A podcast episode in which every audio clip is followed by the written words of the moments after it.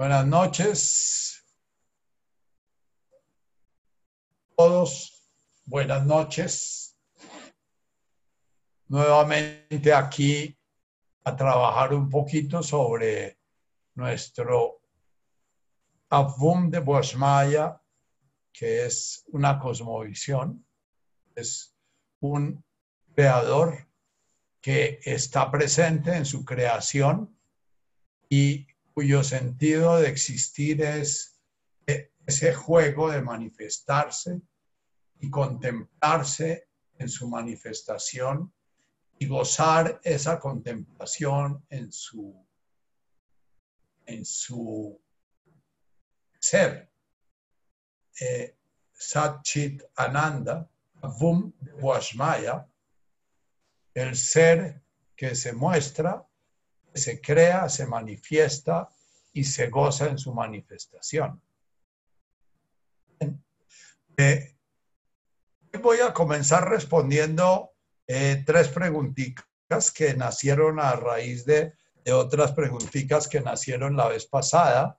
Eh, y, las tres preguntitas tienen que ver con el trabajo que estamos haciendo con, con el Lawile, sea la capacidad de permanecer en nuestro momento presente, ya sea que la relación la realidad nos esté generando aversión, miedo, deseo de huir, o nos esté generando apego, gusto y deseo como de agarrar esa realidad para que no pase, para que no, que no desaparezca.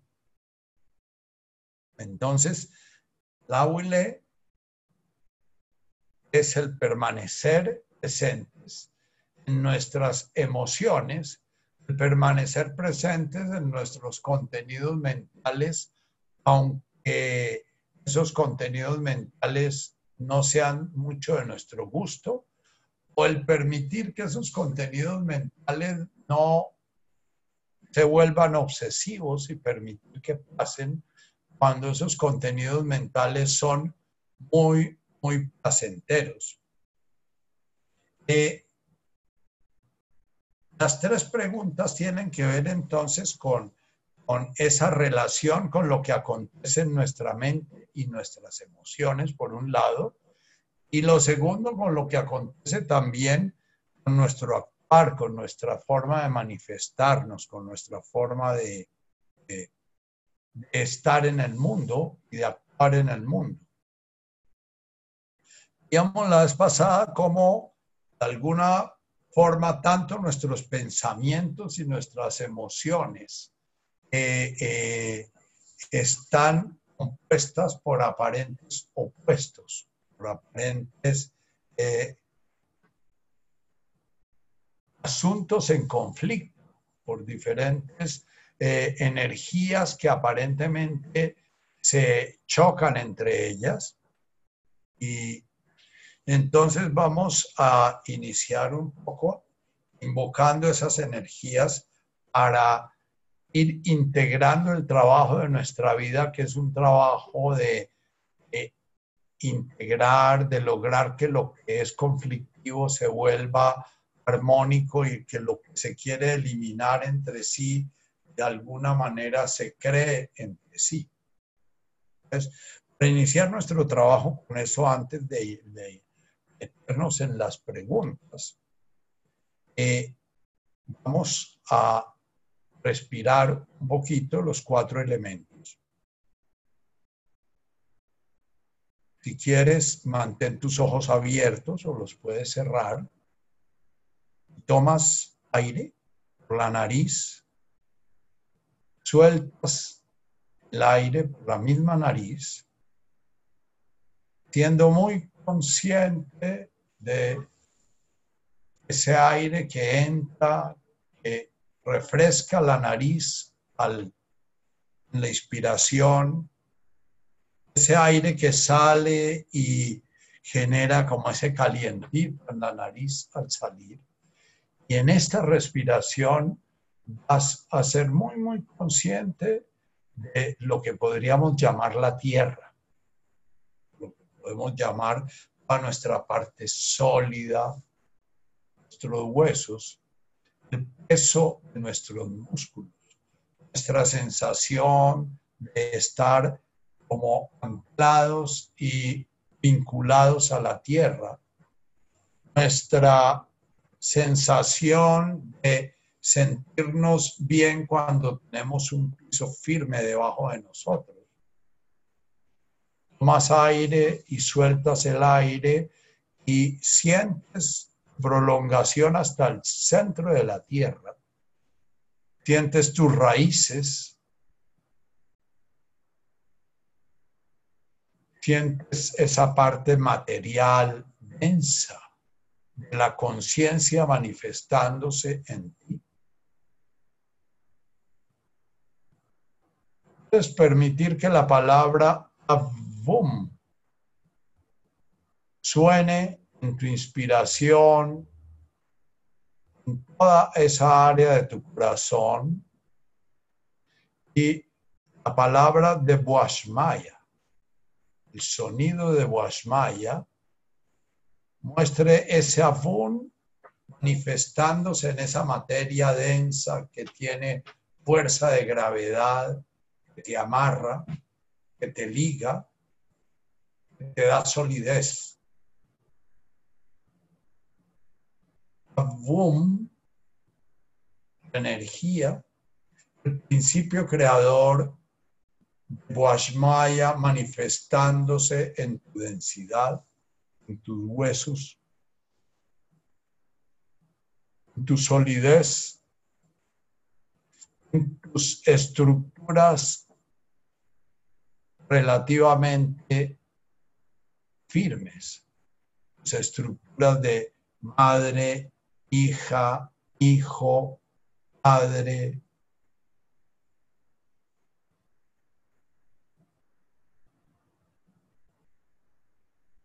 Vas mucho más profundo al centro de la tierra y permites que entre el aire por tu boca, salga por tu nariz, sintiendo ese fuego que está permanentemente dando un sentido a la solidez de la Tierra.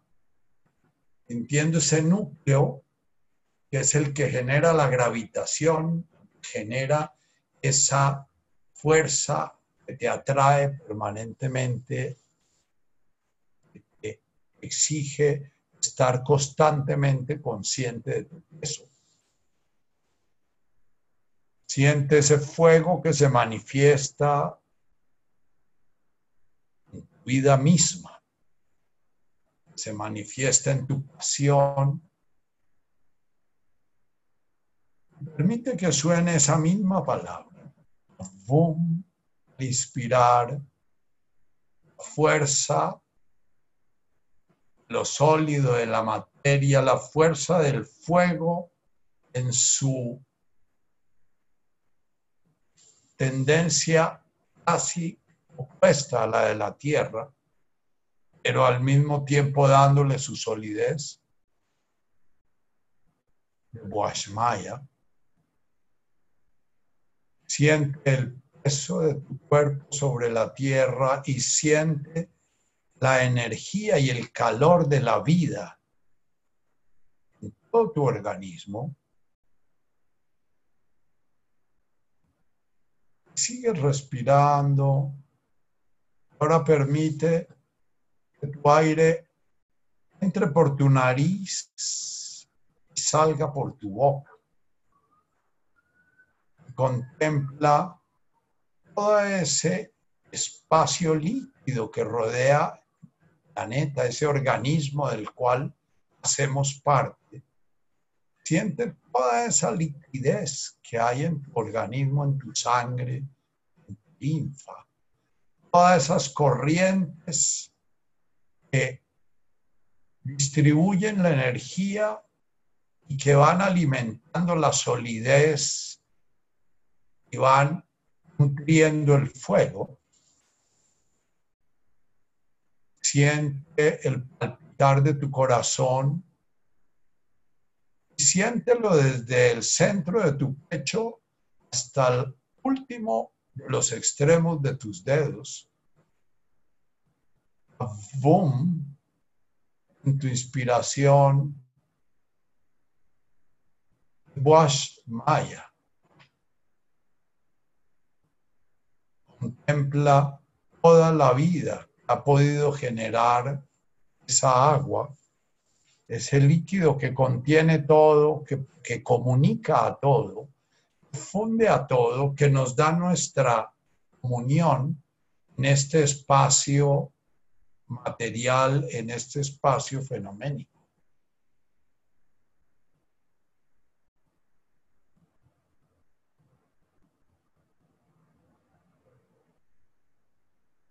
Ahora permite que tu aire entre y salga por tu boca. boca casi cerrada. Apenas da el espacio para sentir la corriente de aire que entra, la corriente de aire que sale.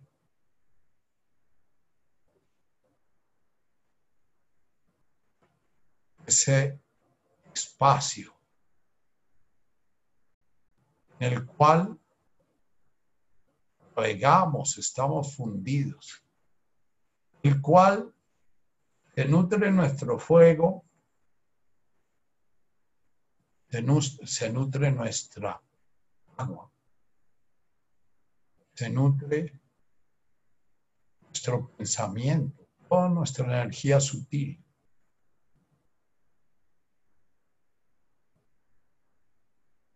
Tomas. Y sueltas y sientes cómo surge el de Washmaya multiplicado en las mil formas.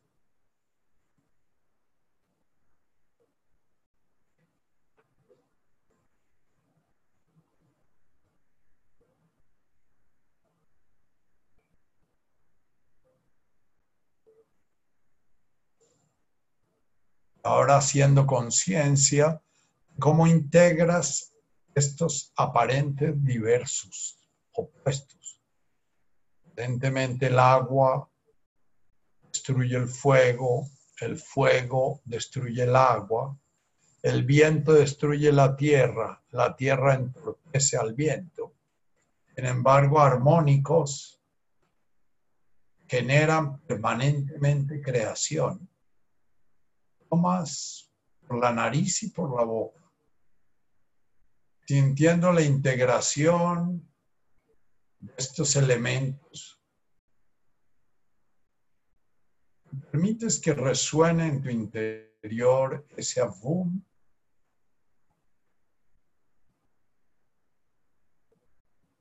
al soltar, dejas que sueñe esa multiplicidad enorme del pie, la tierra, el fuego, el aire, el agua jugando la creación, jugando los arcoíris, jugando las cascadas, jugando los torrentes, jugando cada plantita, es agua, vida, fuego, aire.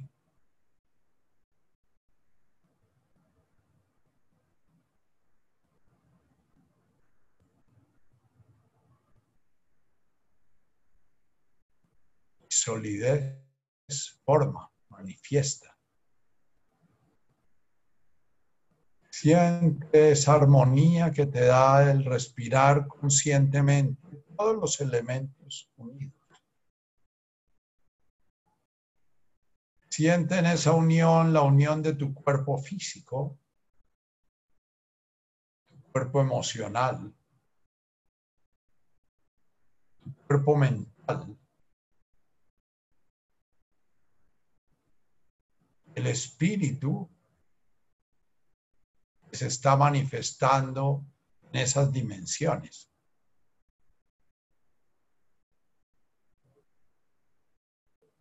Siente fusión de tu amor y tu odio, tu presa y tu diligencia. entusiasmo, letargo.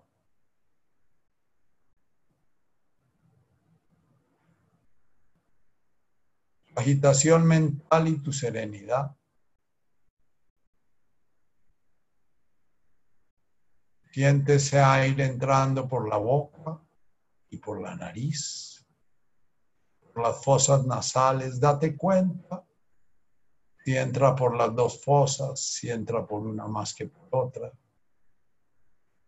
Sueltas, dejando que resuenen esas dos sonidos que representan el universo, nos acompañan en todo el camino que estamos haciendo de la oración de las bienaventuranzas.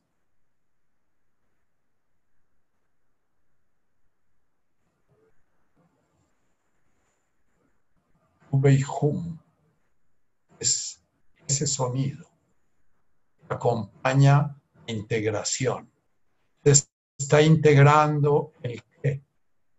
Está volviéndose uno con el universo, el que respira, el que permanece en el presente,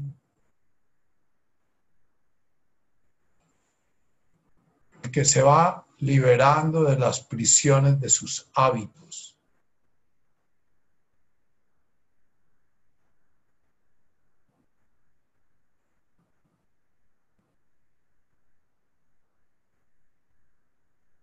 Permaneciendo en esa serenidad en la cual la mente juega su danza con la emoción y con el cuerpo en armonía, como los cuatro elementos juegan su manifestación en armonía. Dejan a un lado su competencia y entran en el juego creador. Vamos a conectarnos con la mente y oír las preguntas para entrar un poco en esa mente en la cual el fuego a veces compite con el agua, el agua compite con la tierra, la tierra compite con el aire. La mente es, tiende a ser dialéctica. Eh, en la mente, dice eh, Neil Douglas, es en donde está la mayor fuerza del karma, es en donde está la fuerza de los aprendizajes que se hacen a través de las existencias que nos van a llevar al sufrimiento. Entonces, eh, tenemos que relacionarnos con la mente, con la bondad con que nos podemos relacionar con un huracán o con la bondad con la que nos podemos relacionar con el fuego, domesticándolo la bondad con que nos podemos relacionar en el océano. Dice Fernando, tengo una pregunta muy relacionada con la pregunta de esperanza. En este camino se nos sugiere una tarea fundamental que es la aceptación. La vez pasada hablábamos de la aceptación y la resignación. Como la resignación es el hecho de que una de nuestras polaridades claudica frente a la imposición de la otra. El fuego claudica frente a el agua y, y sencillamente se vuelve brasas, pero él está ahí listo a volver a prenderse en el momento en que deja de ser dominado por, por su opuesto, que es un poquito la lucha propuesta en nuestras religiones entre virtud y pecado.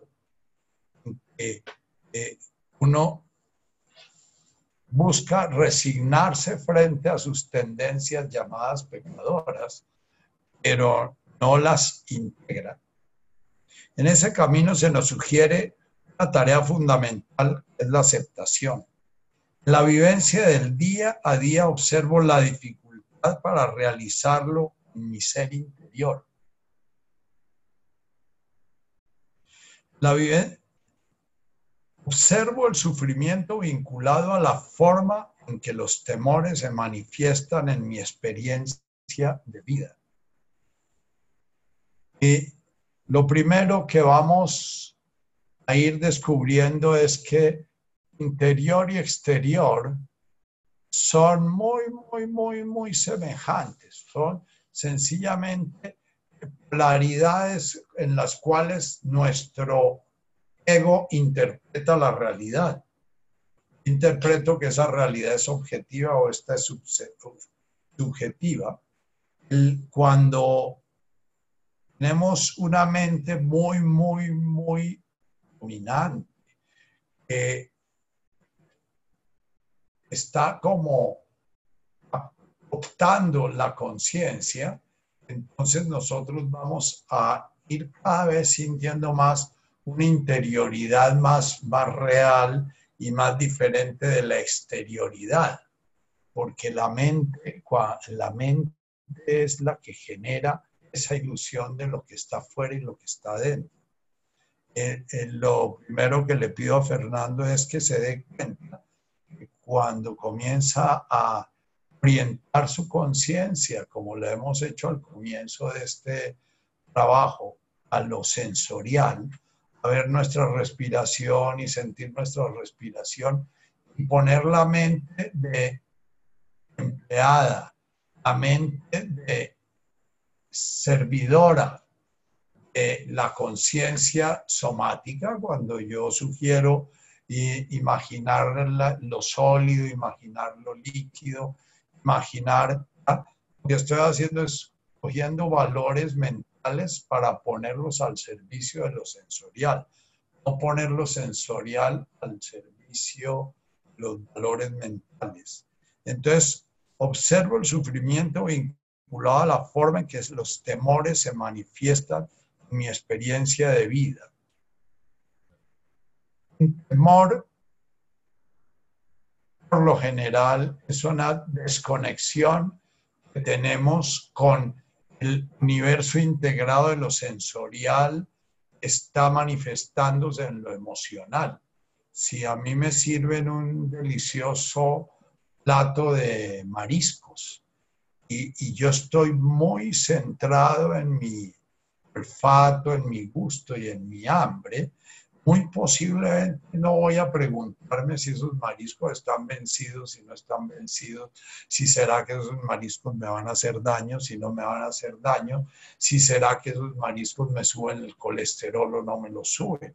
Eh, por el momento en que toda mi conciencia está abarcando los, los distintos estímulos principalmente los distintos estímulos que están llegando de la realidad, eh, en ese momento no aparece el temor. El temor aparece en el momento en que me desconecto de la realidad. Por eso eh, es muy importante entender que cuando hemos, nos hemos criado con una hipertrofia del mundo mental y en donde toda la vida la tratamos de resolver desde lo mental. Eh, eh, nos es muy difícil estar desde lo mental teniendo un proceso de aceptación. Desde lo mental siempre se está dando el conflicto. Entonces dice, observo el sufrimiento vinculado a la forma en que los temores se manifiestan en mi experiencia de vida.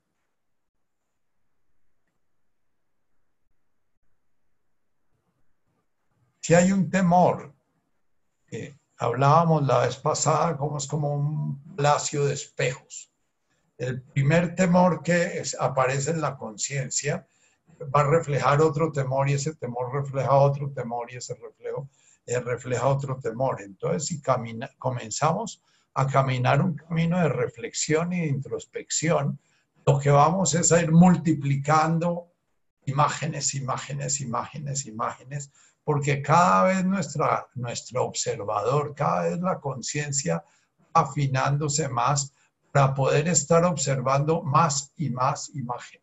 Entonces, aquí ya vemos que hay un temor y hay un temor por el temor Y, hay un temor, el temor que de alguna manera está eh, eh, inhibiendo mi acción o está, eh, está entorpeciendo mi acción.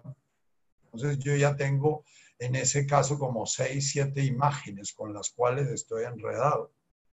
Y además aparece lo que decíamos la vez pasada, aparece el, temor de estar sintiendo temor y de no poder dejarse de sentir temor. Entonces, también surge el deseo de transformar de alguna manera ese sufrimiento, surge el deseo de dejar de sentir temor. Mi pregunta es, ¿cómo avanzar en medio de esa dualidad aparentemente contradictoria entre la aceptación del sufrimiento y el deseo de transformar ese sufrimiento?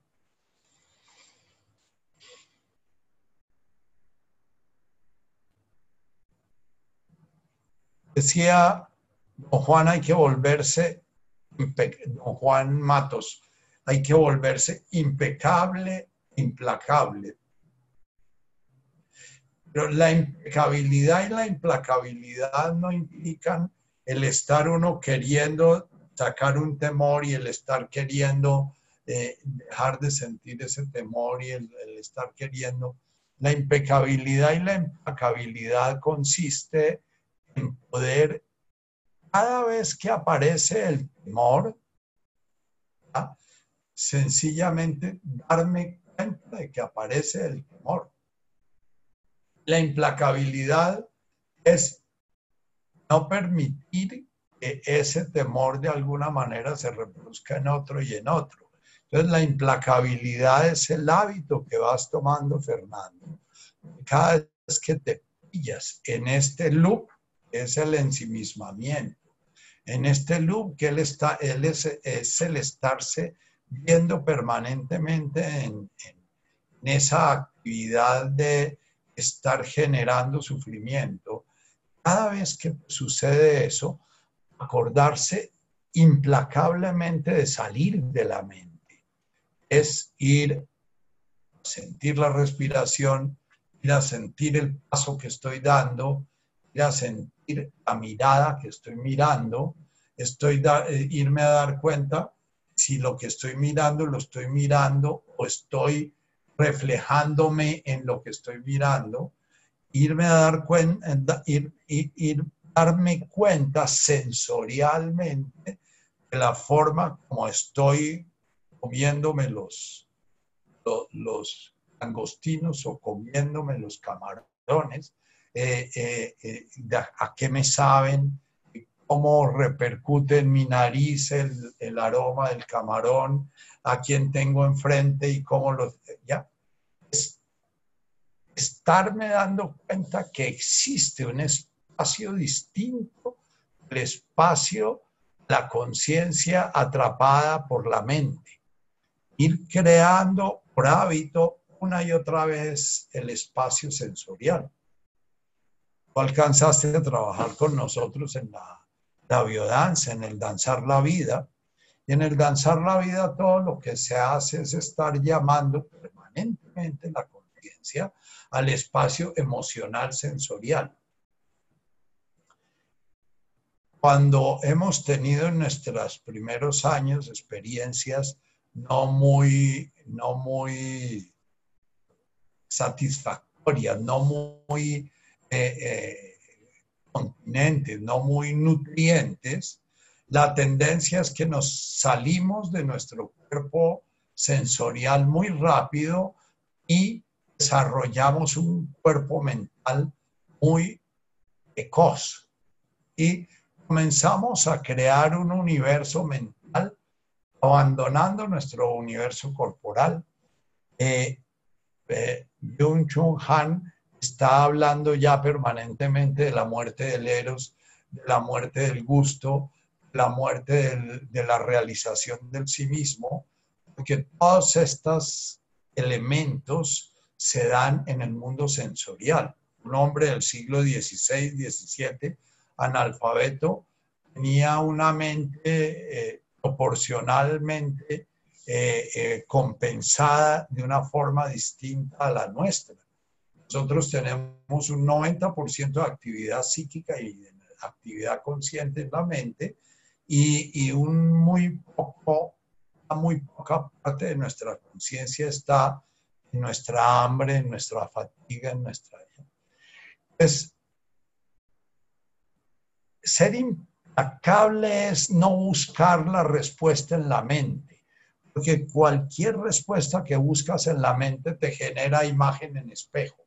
Entonces, si tú pillas un temor que te está de alguna manera incapacitando para entrar en, un contacto más abierto con la, con la realidad, lo primero que tienes que hacer al ser impecable es darme cuenta que estoy en la mente y que desde la mente estoy percibiendo el mundo, que la información sensorial y emocional que estoy recibiendo es muy pobre para la cantidad de información mental que tengo. Eso significa que de golpe voy a tener que destinar mucho más tiempo a hacer yoga, mucho más tiempo a hacer bioenergética, mucho más tiempo a bailar ahí. Cada vez que yo estoy en un conflicto bien enredado y que no logro salir, es lograr darme cuenta. Esa es la impecabilidad. Y ser implacable, parar y ponerme a bailar, parar y salir a hacer flexiones, parar y ponerme a hacer sentadillas, parar y ponerme en una postura bioenergética, parar y ponerme a hacer una forma de tai chi. Eh, el tai chi, digamos que ya implica que yo ya tengo bastante conciencia corporal, porque es una llamada a lo sensorial ya sutil. Entonces yo puedo hacer toda la forma de tai chi en la mente a toda mecha perdida. Cuando los sufis invitan a hacer conciencia de la respiración del agua, la respiración del fuego, la respiración, eh, ellos están sencillamente llevando la conciencia, poniendo toda la energía vital no al servicio del napsa, es la mente inferior que está al servicio del sufrimiento, sino poniéndola al servicio de lo sensorial. Entonces, si ustedes inspiran y y expiran y se dan cuenta que lo están haciendo por la nariz. Y al hacerlo por la nariz, invitan a la mente a estar al servicio de, y entonces dicen, esta es la respiración de la tierra.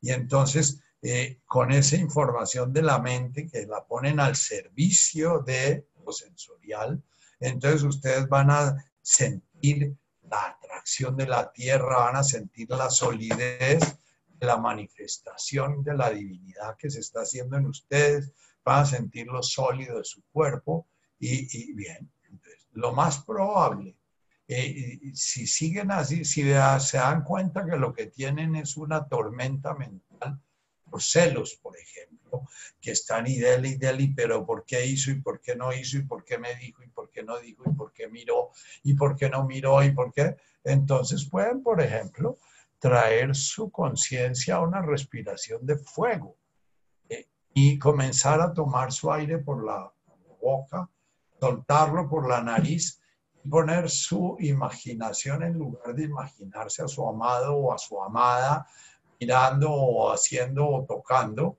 eh, es imaginarse a su amado o a su amada eh, en la llama que va generando su, su fuego y, bueno, la llama puede ser de destrucción o la llama puede ser sencillamente un juego. Eh, la mayoría de personas que han hecho un despertar de conciencia, que han logrado un nivel de liberación al menos chiquita, dicen que en la medida en que se va generando la liberación, va desapareciendo el drama y va apareciendo la comedia. Francis Lucille dice, lo que es drama para la mente es sabiduría, para la, e, es, comedia para la, para la conciencia. ¿ah? Entonces, eh, en la medida en que ustedes jueguen con su sensorialidad y, imaginarse el río, si trabajan con el elemento agua, o sea, busquen no entrar en el diálogo mental de por estos temores y yo no puedo con estos temores, y es que esta depresión, porque es que esta depresión, para poder decir yo estoy deprimido, toca estar en la mente, porque en el cuerpo no se está deprimido, en el cuerpo está uno con falta de fuerzas o con eh, eh, falta de apetencia o con dificultad de mover el pie derecho, con dificultad hacer las sentadillas. El deprimido le queda mucho, muy difícil hacer los ejercicios o ir al cuerpo. ¿Por qué? Porque él se pone a preguntarle a la mente si si le da permiso de ponerse a hacer ejercicio. Y la mente le va a dar 20 mil razones para que no se ponga a hacer ejercicio, porque hacer ejercicio es ser desplazado y ser... Es, en la medida en que tú vas entendiendo que el proceso kármico no se hace desde la mente para la mente, sino el proceso kármico se comienza a hacer en la medida en que vas comprendiendo tú le diste mucha fuerza a tu mente, tu mente a tu conciencia y en la mente no quedó mucho espacio para lo sensorial.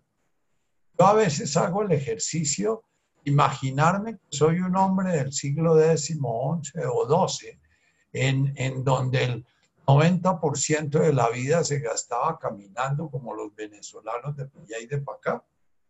Hoy veníamos de Villa de Leyva y, nos encontramos por lo menos 200 venezolanos caminando nuevamente para Bogotá, me imagino que para eh, disfrutar la, la quelarre del miércoles eh, aquí con un, eh, con un paro muy bien organizado. Entonces vienen procesiones de venezolanos. Yo me imagino que esos venezolanos que vienen por la carretera no andan muy en conflicto, ni están deprimidos, ni están... Ellos vienen ahí viviendo su energía vital, que para venirse desde Cúcuta hasta Bogotá a, a pie se necesita estar muy en contacto con la energía vital, muy en contacto con el frío, con el calor, con la fatiga, con...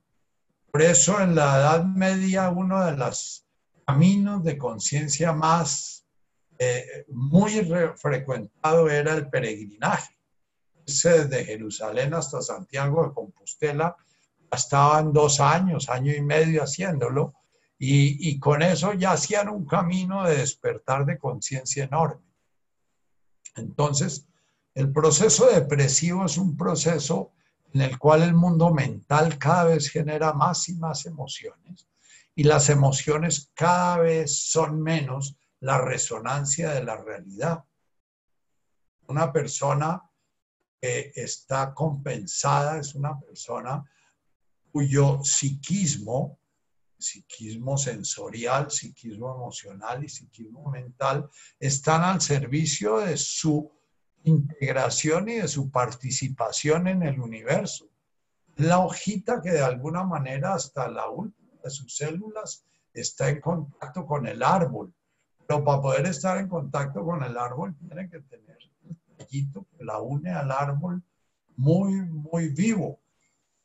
Entonces, esta, la aceptación, en este caso, es aceptar que mientras yo siga en la cabeza, yo voy a, a seguir en este juego permanente y que si realmente yo quiero salir de este juego, tengo que entender es el, proceso macro, no el proceso de la mente en la mente para la mente. Muy difícil para nosotros, los seres humanos modernos, entender esto. Las tres bienaventuranzas que hemos trabajado son tres bienaventuranzas que nos hablan exactamente de esto. La primera es, céntrese y amárrese de su respiración como lo hicimos al comienzo de este, este trabajo, es vaya a su respiración y respire primero su tierra, respire después su aire, respire su agua, respire fuego. Mire a ver cada una de esas respiraciones si lo llevan a algún lado. Y después respire integrando. Y la respiración de la integración uno puede comenzar a trabajar, integrar el cuerpo con su pesadez, la emoción con su fuego y, su, su, impulsividad y, el, y la mente con sus eh, aéreas formas como nubes que se forman y se desintegran y que uno las va a coger y se le escapan y, uno las la mira de frente y entonces pierden su forma. Por último, el agua que integra a las otras tres y poder integrar los cuatro elementos a través de la respiración que se llama del éter o la respiración que se llama de la jaruja, la respiración de Dios. Si yo puedo conectar el ala jaruja en la última, eh, eh, es la, el, sonido que menciona Neil Douglas para el aire, pero también el alajá junto con la respiración. Entonces comenzar buscar sentir mi conexión con el universo y darme cuenta todo el contenido de mi mente está al servicio de hacerme sentir separado, distinto, diferente, víctima, eh, desgraciado. ¿Por qué? Porque de alguna manera nuestra mente está alimentada por nuestras carencias y está alimentada por nuestras carencias como una falta, falsa solución al proceso en que se nos formó esa hipertrofia mental. La neurosis se alimenta de la mente, la neurosis no se alimenta del cuerpo ni de la emoción. Aunque hay neurosis que se manifiestan puramente en la emoción, neurosis es una emoción que obedece a la mente, que no obedece a la realidad. Si yo no hablo con esa persona porque, porque me cae gorda, y, acepto que me cae gorda y entonces yo mi aceptación es que me cayó gorda y entonces yo no voy a no tengo por qué hablar con esa persona.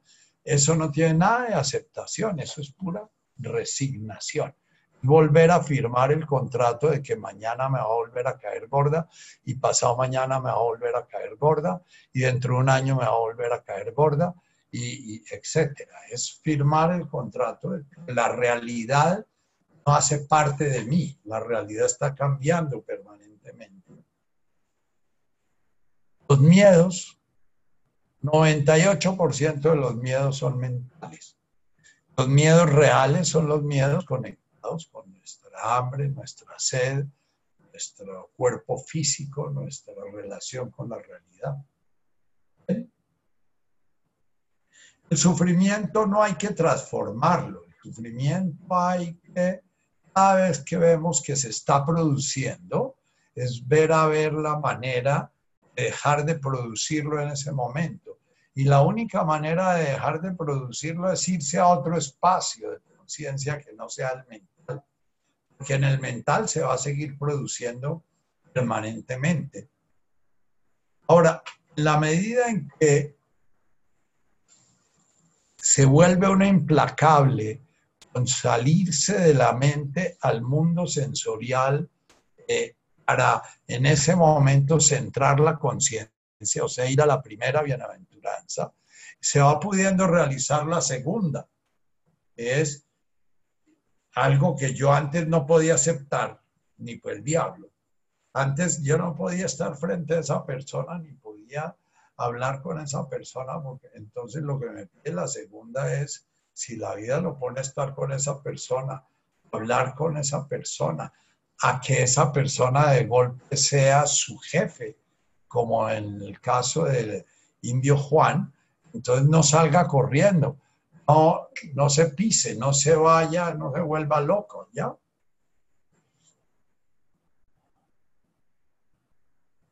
Me preguntaba una buena amiga de, de, de una pariente que en esta pandemia eh, comenzó a tener unos problemas muy fuertes con la comida, porque entonces tenía mucho miedo de, que, que, la infectaran. Y, y bueno, la realidad fue que comenzó a pelear con el mundo exterior porque entonces ella quería tener una comida absolutamente limpia y pura y como no podía haber una comida absolutamente limpia y pura, comenzó a, tener problemas con el comer, pero además comenzó a tener problemas con las personas que estaban a su alrededor. Y ella en lugar de volverse implacable con su mente, cada vez alimentó a su mente. Y bueno, en ese proceso uno termina en la locura. Porque la locura es un proceso mental que excluye ya completamente lo emocional que viene de la realidad y lo físico que viene de la realidad. Crea, es un proceso mental que crea realidades físicas y realidades emocionales. Entonces, por eso uno oye voces que no hay, uno ve cosas que no hay, uno siente un pánico porque la DEA está encima de uno, y ni siquiera sabe uno bien qué es la DEA, pero la DEA está encima de uno y, y forma una paranoia. Una paranoia es un miedo que no tiene nada que ver con la realidad.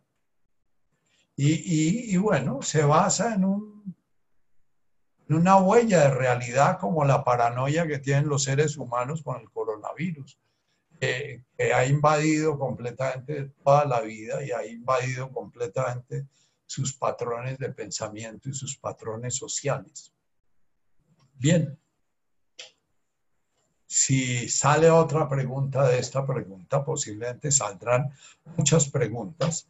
Yo les decía que una pregunta bien hecha por lo general no tiene respuesta, porque una pregunta bien hecha lo, uno lo saca de la. Eso es el, esa es la esencia del koan. Uno le da y le da y le da hasta que la mente termina como el perro que se muerde la cola, emborrachándose y, y, y, cayendo. Y en el momento en que cae, aparece el silencio que da la claridad. Josefina, Nacho, pero conocer psicológicamente cómo se formaron los celos, la envidia, etcétera, no ayuda a, desmantelarlo? ¿O es otra distracción?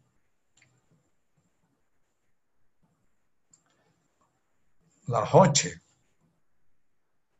Depende. La misma luz que ilumina al águila enseguece al búho. Eh, había un viejo chiste sobre el psicoanálisis.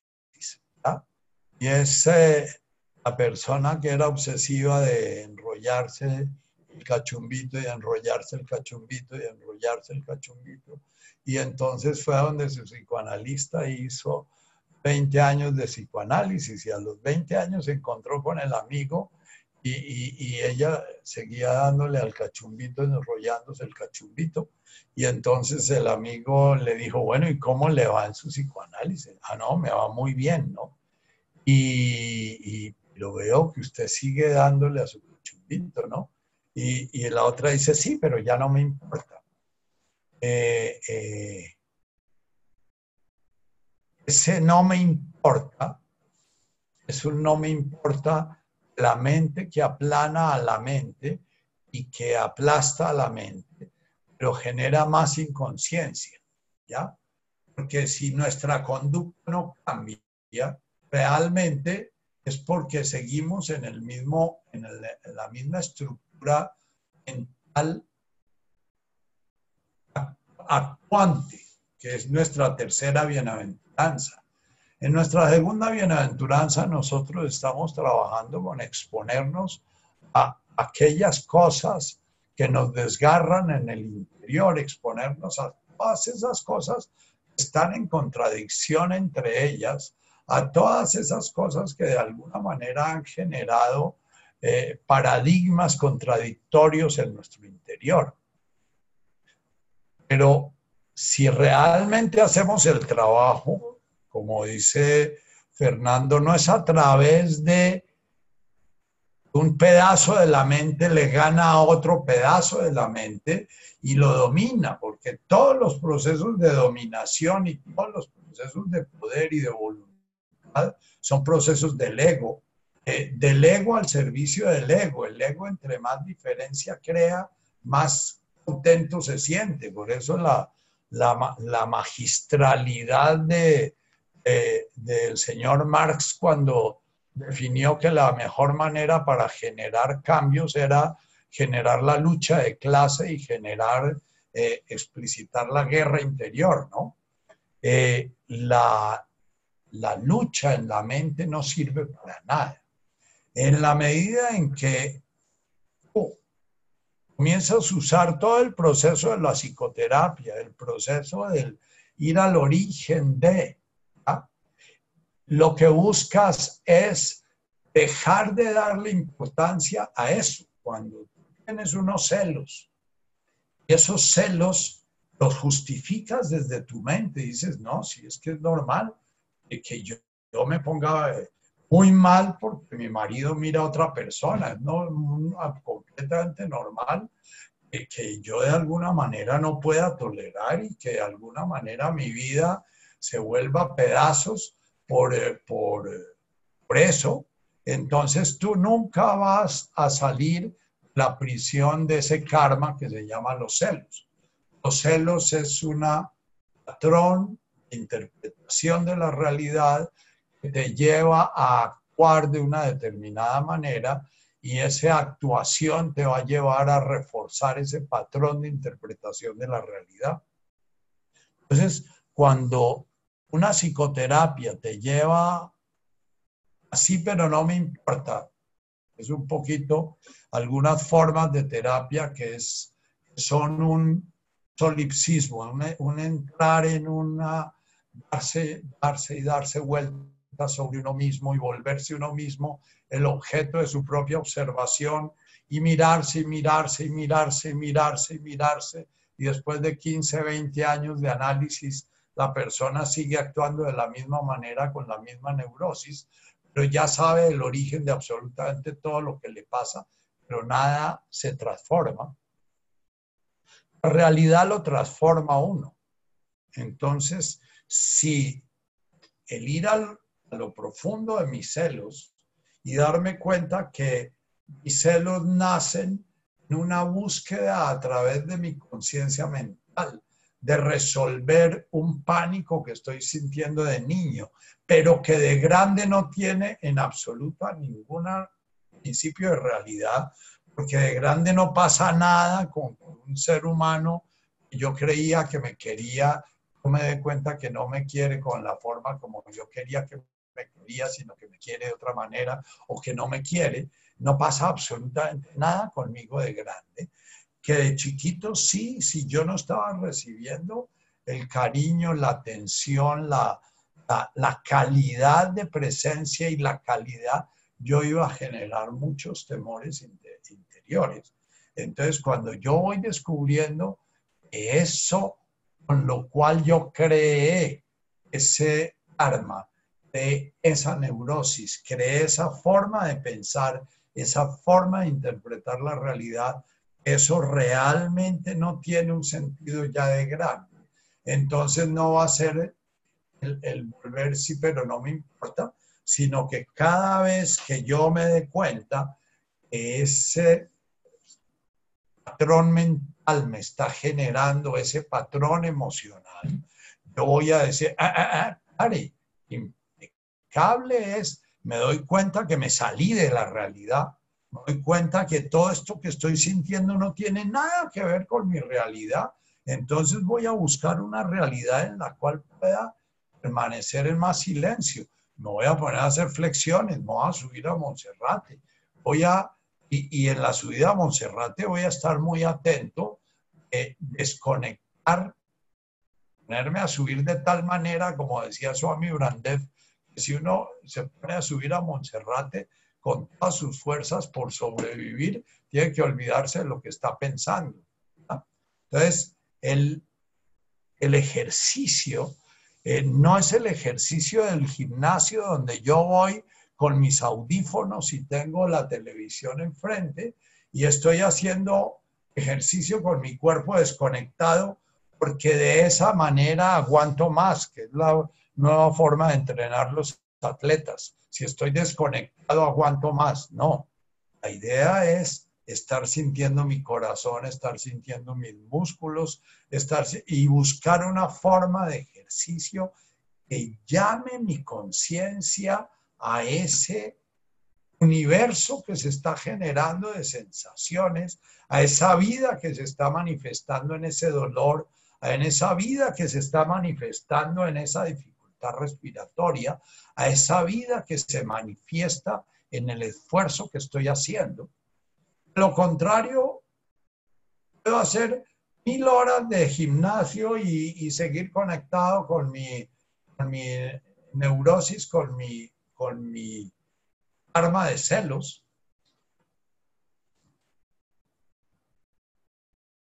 Los, cualquier emoción kármica de los reinos inferiores que trabajamos con el láhuile se va a manifestar con una acción, con un hábito.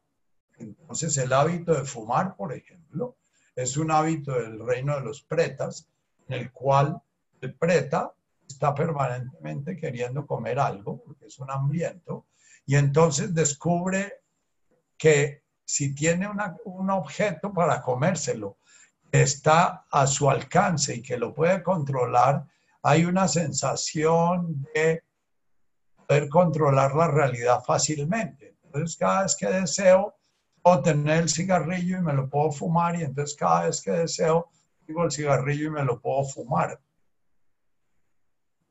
La satisfacción del deseo no lleva a la extinción del deseo. La satisfacción del deseo, eso lo dice toda la, doctrina del karma, lleva a incrementar el deseo.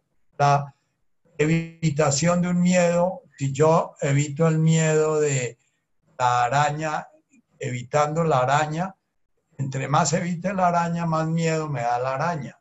Si yo evito el miedo de de, infectarme lavando media hora la comida y, y, me quedo en esa historia, voy a lavar después una hora la comida, después hora y media y después dos horas.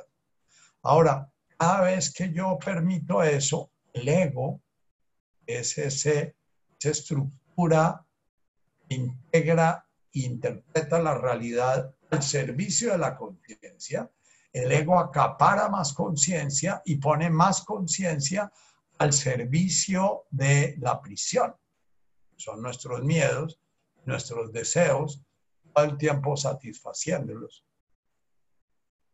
Un hombre moderno, ya hablábamos en Villa de Leiva con unos amigos con que estábamos hablando, como un hombre moderno está mil veces más atrapado que un hombre del siglo XVII. Nosotros estamos atrapados en el baño diario, el agua caliente, el inodoro que, rueda, y entonces ya no ya evitamos los olores. Entonces, lo que en un castillo medieval muy elegante era completamente normal, que era oler permanentemente a caca, que para nosotros es terrible.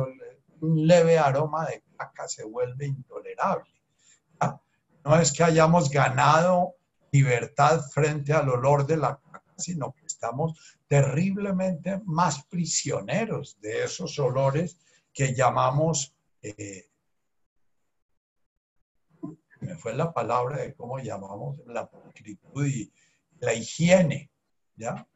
Ya hay varios eh, filósofos que están hablando de la higiene como una de las mayores prisiones del hombre posmoderno. Entonces, por ejemplo, descubrir que me siento muy mal porque tres días no me pude bañar porque por X o Y razón y que ese malestar no es normal, que ese malestar es una prisión en la cual estoy atrapado porque ya mi patrón de vida me llevó a necesitar el baño diario y sin el baño diario me siento muy cochino y mi piel se me comienza a, a erupcionar y ya, entonces es lo primero es descubrir que, bueno, eso es un patrón de presión que adquirí a través de un patrón de vida y a través de una serie de ideas, que son las ideas de la y todas las cosas. Y, bueno, ese patrón de ideas tiene hijas ideas y nietas ideas.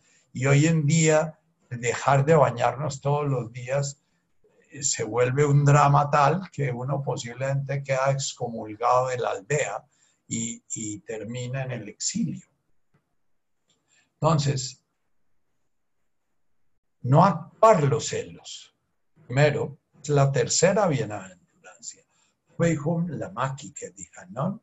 Bayón. Es bienaventurado el que logra volver suave, volver fluido, volver agua, lo que era rígido en su interior, lo que era pura tierra.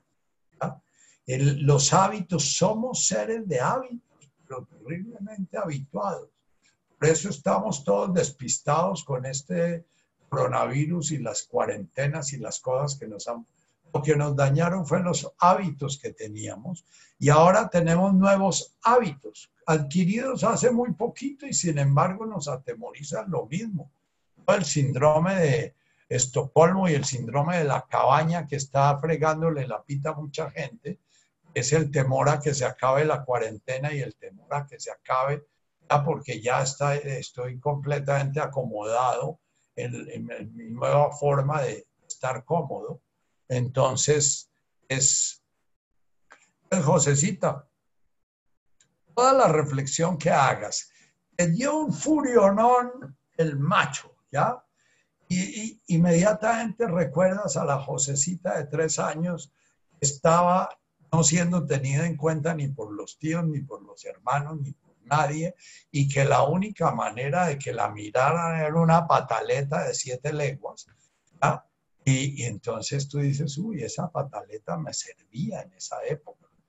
Y ahora todo lo que yo justifique mi pataleta no me sirve para nada.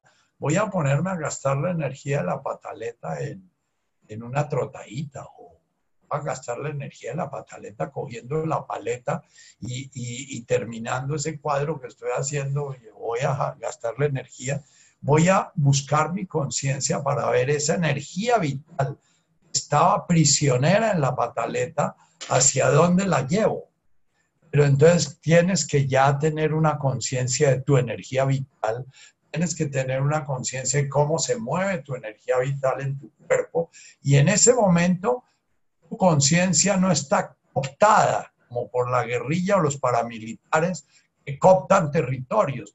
La mente coopta a la conciencia de tal manera que el teórico Estado, si el, Estado fuera una conciencia real, si fuera realmente una conciencia conciencia, no puede entrar en esos territorios porque, porque está cooptado por entonces hay muchos territorios de la conciencia en donde la conciencia no tiene ningún poder y el trabajo es comenzar a darle poder a la conciencia a base de cambiar las dinámicas de poder de esos territorios. La dinámica de poder es que la mente es la que está ordenando en esos territorios. No hay peor prisionero que esa persona que dice, es que yo soy así. Punto. El que dijo yo soy así ya es una estatua de cemento, porque solamente una estatua de cemento no cambia. Pero ¿por qué no haces esto? No, es que yo soy así. ¿Entienden? Es la prisión del karma. Ahora, todos a veces decimos es que yo soy así. Es que yo tengo miedo porque tengo miedo y yo seguiré teniendo miedo porque respeto mis miedos y los alimento, ¿no? O yo respeto mis apegos, ¿no? esta tarde me la pasé atrapado en un bollo de, unos dólares que, que, traje y que no los pude nacionalizar o los nacionalicé, sí, pero el banco no me los deja entrar y me piden y me piden. Y estaba en un farrago como en unas arenas movedizas. Yo decía, pero ¿cómo estoy metido en estas arenas movedizas? pero sin embargo volvía y, y entraba. Eh, e, ese tipo de karma no es un karma para mí habitual. Así es de que mi conciencia todavía no tiene la rapidez para decir, ah, ah, pare ahí, sea impecable, dése cuenta que usted se perdió y deténgase y arranque a hacer otra cosa, ¿no? Arrancaba a hacer otra cosa y volvía, arrancaba a hacer otra cosa. Como cuando era celoso y, y decía, eh, eh, eh, pero a los dos minutos estaba otra vez, y porque ya, y la típica, y te puedo hacer otra preguntita, porque es que por qué hiciste o por qué no hiciste. Entonces, psicológicamente sirve saber que nuestro karma se estructuró en gran parte en ese aprendizaje que tuvimos en ese primer espacio vital que fue nuestro sistema familiar y en ese primer espacio vital que fue nuestra relación con nuestra madre. Otra parte de nuestro karma, hay que entenderlo, es que no lo podamos imaginar, pero sí lo aprendemos a leer en nuestro. Nuestro karma, nuestro karma es congénito, genético. O sea, hay aprendizajes que vienen en nuestros genes, hay aprendizajes que los hicimos en el vientre de nuestra madre. Si nuestra madre estaba todo el tiempo teniendo miedo, nuestra, nuestro cuerpito que se estaba formando estaba recibiendo toda la información neuroendocrina del miedo todo el tiempo. Y entonces nosotros nacemos ya eh, erizados de miedo. Entonces, ¿cómo se trabaja ese, cómo es el láhuile de ese tipo de, de emociones? Si yo no encuentro una historia, que me diga, bueno, mi ego aprendió a interpretar esta realidad de esta manera, yo puedo comenzar a encontrar una historia de decir, bueno, yo estoy sintiendo esto en mi cuerpo y entonces voy a profundizar en mi cuerpo para sumergirme en eso que siente, ver que no tiene ninguna relación con mi realidad presente. Y no buscarle una explicación en mi cabeza de que es que estoy haciendo un infarto o es que debo tener los vasos linfáticos tapados, porque es que leí en Google que cuando se le tapaban uno de los vasos linfáticos uno sentía una cosa parecida, o qué sé yo, no, no, sencillamente estoy sintiendo algo que no corresponde a mi realidad presente, entonces no le voy a dar. Es, voy a ponerme en la huile, es sentirlo, no salirle corriendo respirarlo. Respirarlo pueden ustedes volverse expertos en usar sus respiraciones. Voy a respirarlo con fuego. Voy a poner mi fuego ahí en eso que estoy sintiendo. O con mi agua, voy a ver si se diluye. Si es algo terrestre, sólido, pedresco, ¿ya? Voy a respirarlo con mi aire, a ver si de golpe logro que, que entender cómo es que se formó eso. Voy a y con eso, en lugar de reforzar una sensación aprendida en nuestro cuerpo, explicarla, que es lo que hace muchísimas veces la mente, en lugar de eso, lo que hago es sencillamente ir extinguiendo la justificación que yo doy a la sensación. La hipocondriasis es volverse uno médico. Y cada vez que hay una sensación, ir a Google o, abrir el texto de medicina para justificar lo que estoy sintiendo. Si yo puedo salirme de la mente, sumergirme en la sensación, respirarla, caminarla, etcétera, eh, estoy en la huile y no estoy actuando. La máquina es cuando yo actúo las sensaciones porque yo creo una historia mental que justifica esa sensación de golpe me muero y no me doy cuenta, van a decir muchos mentalizadores. Ojalá me pudiera morir sin darme cuenta. Significaría que estoy iluminado. Significaría que ya no me doy cuenta ni siquiera entre la vida y la muerte. Pero eh, lo único que hago yo es estar creando la idea de que yo soy este ser vivo está aquí. No, yo soy la conciencia está haciendo su aventura y manifestándose en este cuerpo. Tercera pregunta. Gracias a la pregunta de esperanza y a la explicación de Nacho pude darme cuenta que había estado casi siete meses en una resignación que había tomado en mí la forma de un profundo letargo. No había puesto mi conciencia sobre la situación y mucho menos había llegado a sentir amor por mí, por ella misma. Si bien esto puede considerarse como un golpe de la gracia con mayúscula, una conciencia o algo fortuito, ¿cómo puede estar permanentemente despierta la conciencia para darse cuenta de todos estos movimientos de la gracia y no solo encontrarse eventualmente con este tipo de sacudidas?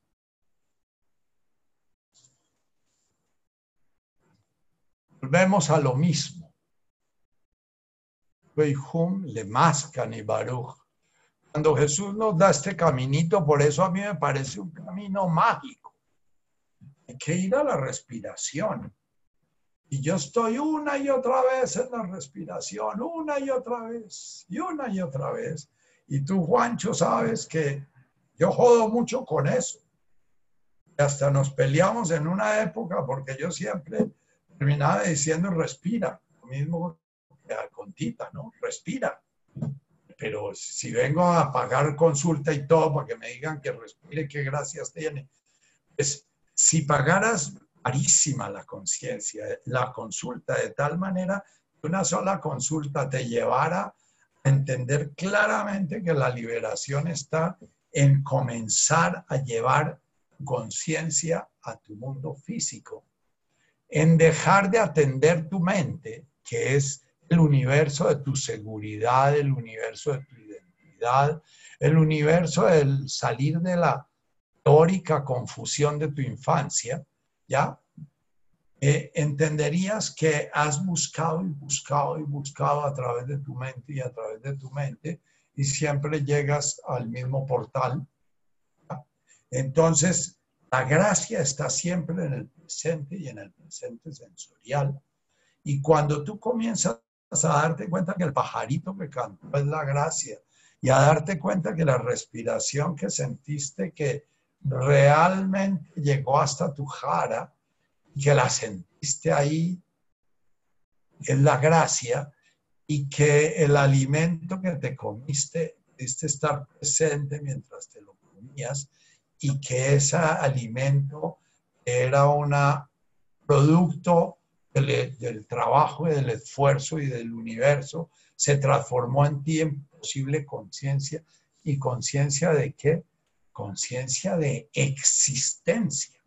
Es que la conciencia no es de yo mismo, la conciencia es de, es la divinidad existiendo en mí, la divinidad manifestándose en mi respiración, en el músculo que se mueve, en, en la energía vital que siento, en, el pensamiento que se genera espontáneamente y que es como el pajarito que voló, tiene la misma importancia un pensamiento que la palomita que vuela cuando yo abro la ventana. Es lo mismo de importante. Lo que pasa es que nosotros los huerfanitos le damos una enorme importancia a cada pensamiento y a cada y entonces eso termina marcando que todo nuestro universo emocional está dependiendo y está siendo resultado de nuestro pensamiento. Si nosotros comenzamos a reírnos de nuestro pensamiento, estamos sintiendo que estamos maravillosamente iluminados y que estamos accesando la sabiduría y la gracia de la comprensión, y de golpe soltamos una carcajada es porque ya comenzamos a darnos cuenta por dónde es la salida, por dónde está la gracia. La sacudida, te dices tú, la sientes cada vez que hay alguna parte de la realidad que entra dentro de ese bloque mental que formamos y que es para nosotros la realidad. La realidad no es el bloque mental que tenemos y que el ego está permanentemente organizando y permanente, por eso él no se calla ni un momentico, porque si se callara un momentico de golpe se le deshace el bloque mental. Angustia que sentimos, por ejemplo, cuando golpe entramos en un proceso de confusión, ah, como en el que yo esta tarde, ¿no? Porque el problema que se me presentó es algo que yo no manejo claramente y, y entonces se me enreda el WhatsApp con el correo y el correo con el otro y entonces lo que guardé en un sitio no lo encuentro en el otro y comenzó a sentir y comenzó a sentir un desasosiego como si eso tuviera que ver con la realidad eso no, no pasa nada absolutamente nada si esa diligencia termina en un fracaso no pasa nada. Sin embargo es la pruebita que me pone la vida en donde creo que hay que realmente entender la realidad para poder liberarnos y poder llegar a nuestra plenitud. Jesús comenzó con Lemascan y Baruch, sigue con Láhuile, eso, los dos son sensoriales, y sigue con la que tiene que ver con que nuestra acción no surja de nuestra mente, nuestra acción surja de la realidad. Pero van a decir ustedes, pero el asesino actúa espontáneamente sus asesinatos, eh, su acción surge de la realidad. No, no surge de la realidad, surge de una interpretación que él tiene de la realidad, lo lleva a actuar esa interpretación. Toda guerra, toda guerra, no hay una sola guerra que surja de la realidad. Cuando Jesús dice, si te quitan la capa, entrega también el saco. Si te golpean en una mejilla, pon también la otra. Si te ponen a caminar, te obligan a caminar una cuadra, camina dos. Está refiriéndose a esta tercera bienaventuranza. Está refiriéndose a este lamaquique en donde el que realmente comienza interpretar la realidad desde la realidad misma, es la realidad que se manifiesta, no la que interpretamos. Ese es el que Nertun Arja, ese es el que realmente está heredando la realidad. Nertun Arja es, ellos heredarán la tierra, dice la, la bienaventuranza en español. En la bienaventuranza en arameo lo que se refiere es que ese realmente está heredando la tierra. El que está obedeciendo, el que está doblegándose, el que está agachándose cuando el viento lo agacha, levantándose cuando el viento le permite, el que, el que se deja llevar la energía de la tierra atrayéndolo y se permite caminar con el equilibrio que genera ese juego de fuerzas entre la tierra y nosotros, que es el equilibrio que se vive magistralmente con el yoga. La mayoría del yoga es el equilibrio y el equilibrio es ser conscientes de nuestra relación con la tierra tierra siempre nos está llamando y nosotros siempre estamos queriendo ir para el otro lado. Y la idea es que nosotros podamos entrar a jugar una danza con ese llamado de la tierra en lugar de estar peleando con ella y terminar con artrosis de rodilla, artrosis de cadera, artrosis de columna, artrosis de... Porque cuando vivimos peleando con, con la tierra, eh, la tierra se vuelve nuestro enemigo entonces nos gustaría siempre andar en silla ruedas o en carro, en avión. Entonces, el Juancho, estas sacudidas en la medida en que tú estás abierto, expuesto a través de tu cuerpo, a través de tus sentidos, a la realidad permanentemente vas a estar siendo sacudido, permanentemente vas a sacudir la inseguridad que sientes cuando la amiga te mira de la manera que no te gusta. Te vas a sentir sacudido cuando el alumno de tu clase te responde de una forma que no esperas. Vas a sentir sacudido permanentemente. Y cada vez que te sacuden, vas a sentir vivo y tu mente va a tratar de negar esa realidad, porque esa realidad cuando tú estabas en el vientre de tu madre y cuando tú estabas en tus dos, tres primeros años de vida, de golpe fue muy confusa. Entonces tú saliste de esa realidad porque te parecía muy peligrosa. La invitación que hace Jesús es vuelve a ser como niño. Vuelve a meterte dentro de la carne. Vuelve a Guasmaya Barajá, nos dice el Padre Nuestro, que todo el universo se manifieste a través de tu densidad, a través de este cuerpo denso que manifiesta la divinidad. No sé si le contesté tu pregunta, pero parte de la respuesta es que la pregunta está apuntando a una realidad mental. La respuesta no está en la realidad mental, la respuesta está salir de la realidad mental. Estamos trabajando con estas tres bienaventuranzas que al mismo tiempo resuenan con Netkada Shimoh. Cuando estemos invocando, cuando estemos dejando que estos sonidos suenen, busquemos todo el tiempo que suenen en nuestra realidad física, busquemos que suenen en nuestro cuerpo, busquemos que suenen de tal manera que orar se vuelva un encontrarnos con nuestra realidad encarnada. Entonces, cuando, dejemos que suene el boom de Boashmaya, es como comenzar poco a poco dejar que ese sonido vibre en el corazón que ese sonido vibre cada vez más en las tripas, a boom, sentir esa, ese ser que se está manifestando y sentirlo casi sensorialmente.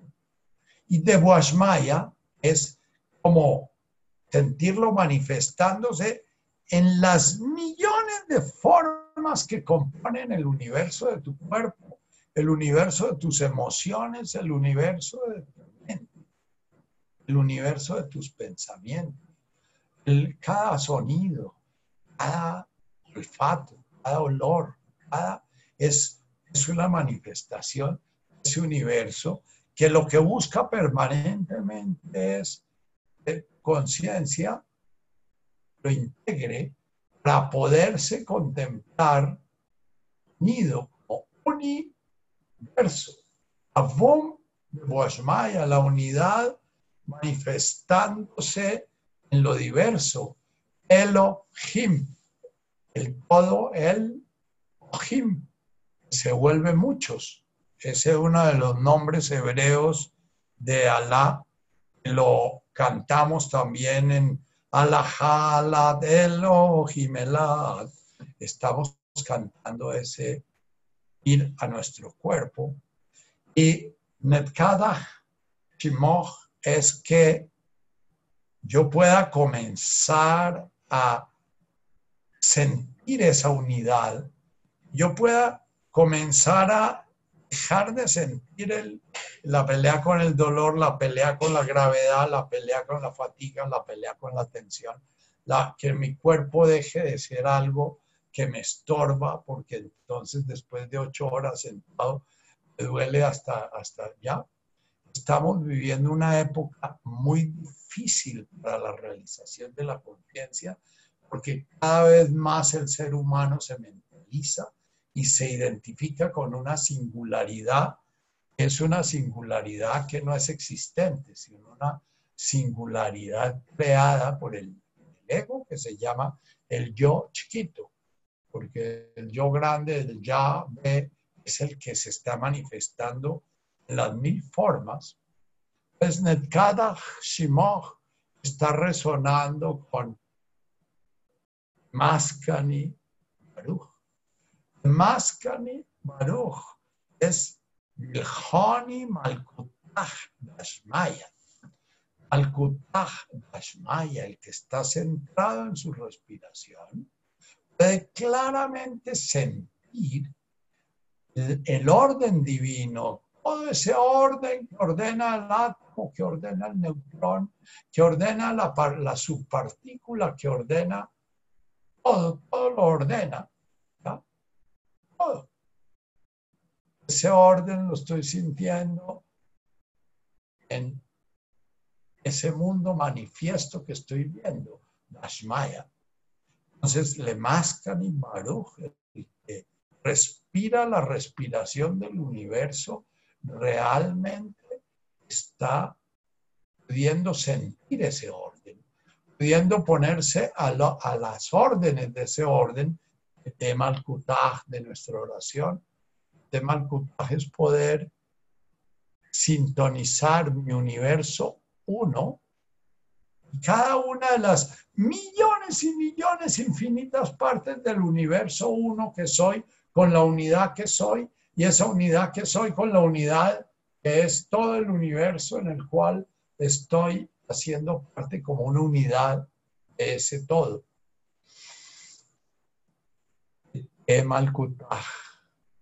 Entonces, cuando lo pronunciamos, vamos a ver si un día me animo a, a inducirles un poquito la danza.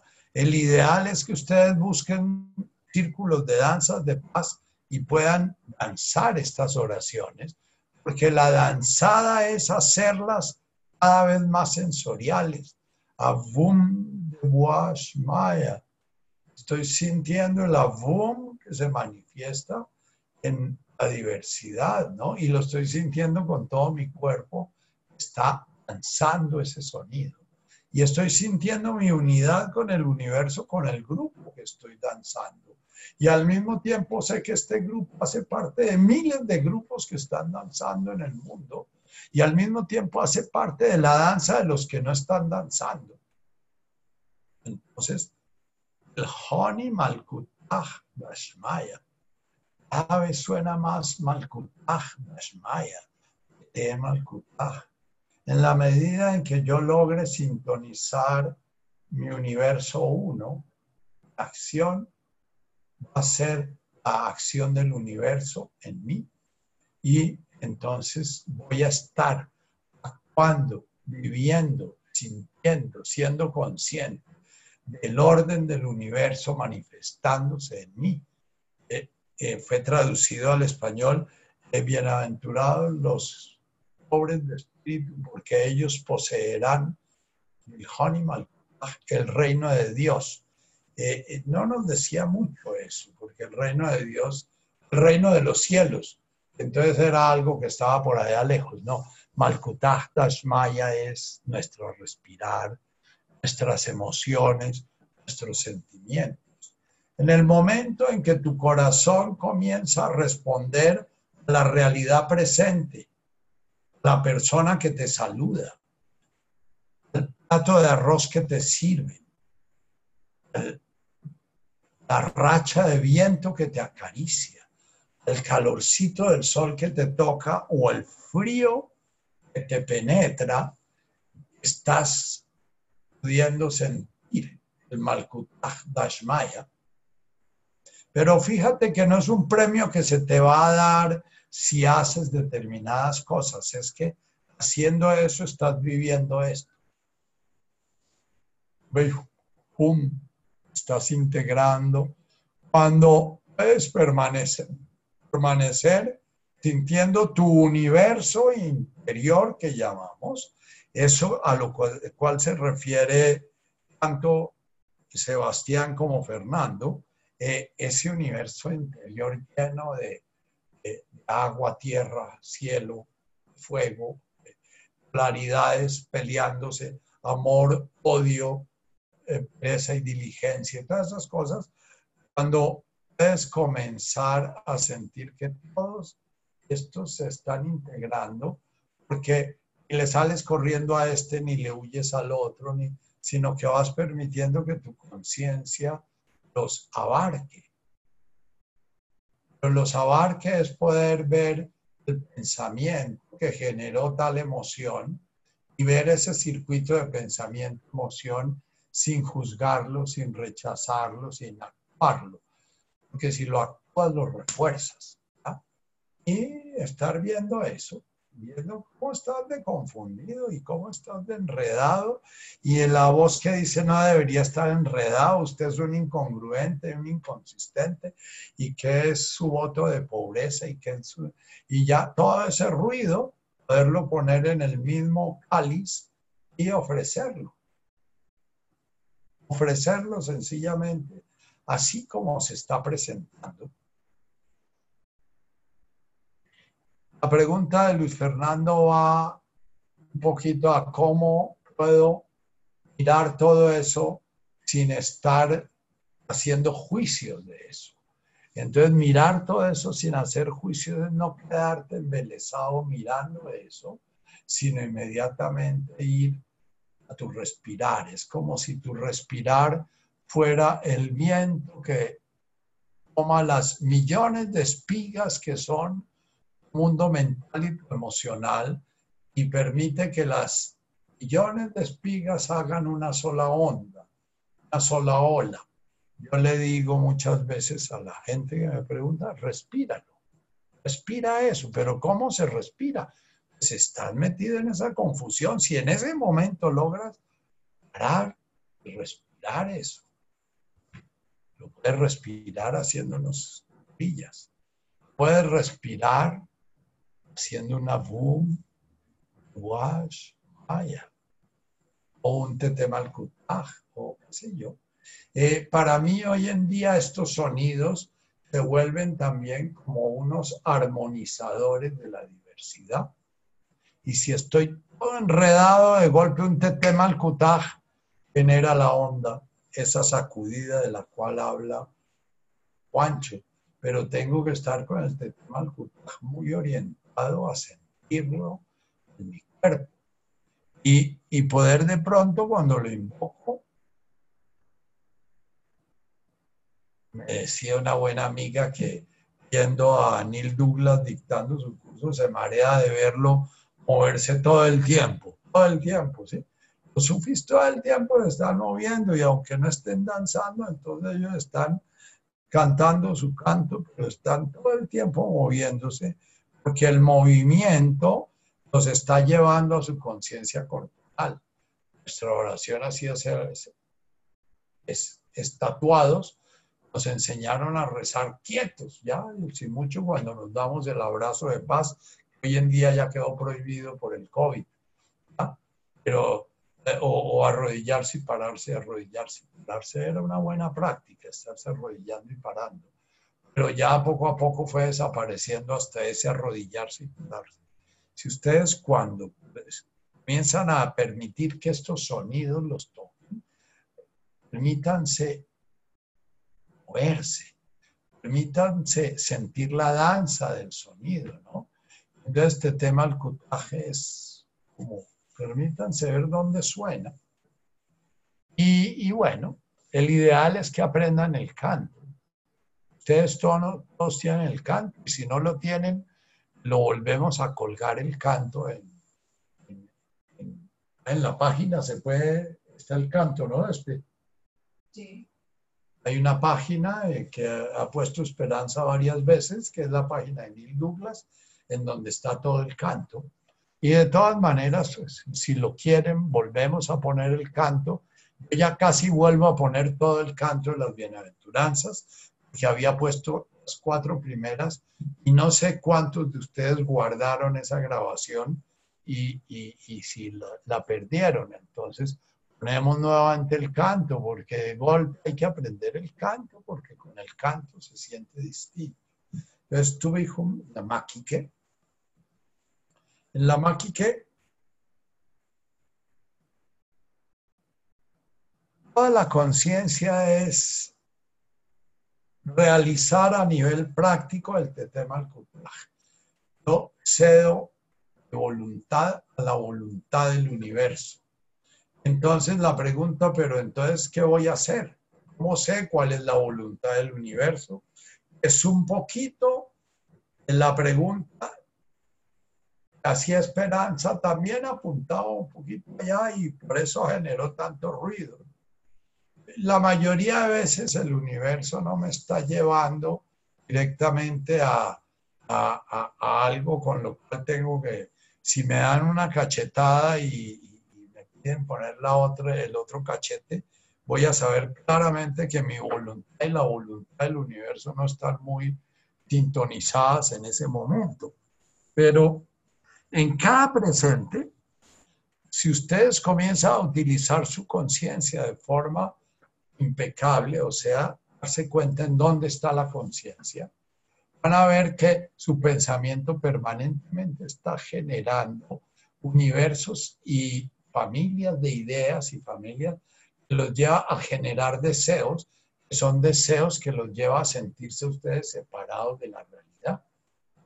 Eh, cuando somos viciosos, como yo fui vicioso del tabaco, entonces ese deseito permanente era un deseito que me afirmaba mi existencia cada momentico y, y bueno, con el tiempo fui dándome cuenta que eso no tenía nada que ver con la voluntad del universo.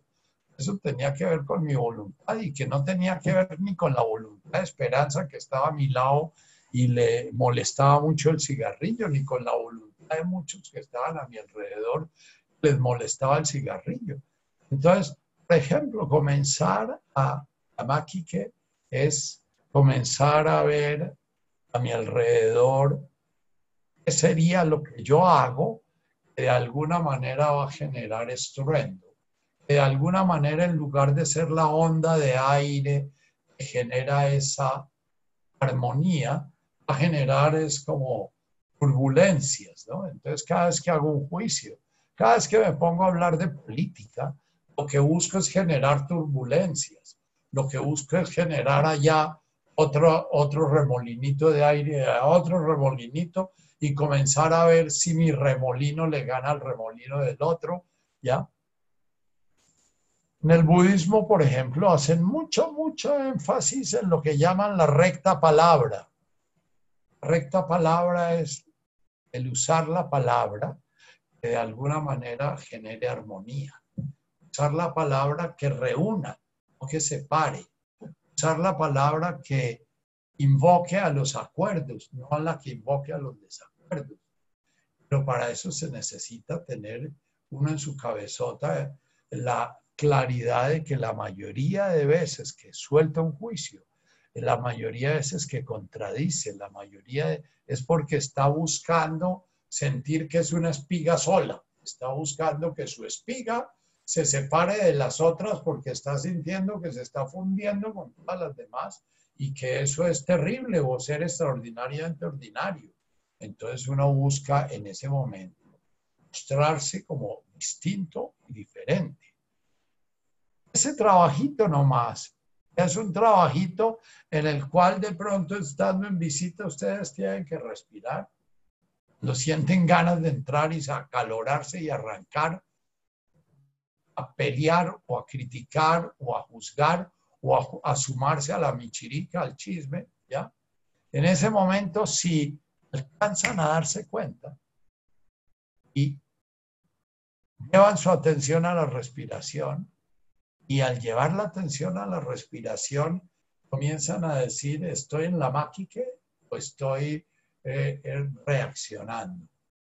Y estoy en la o estoy sencillamente buscando algo o peleando con algo.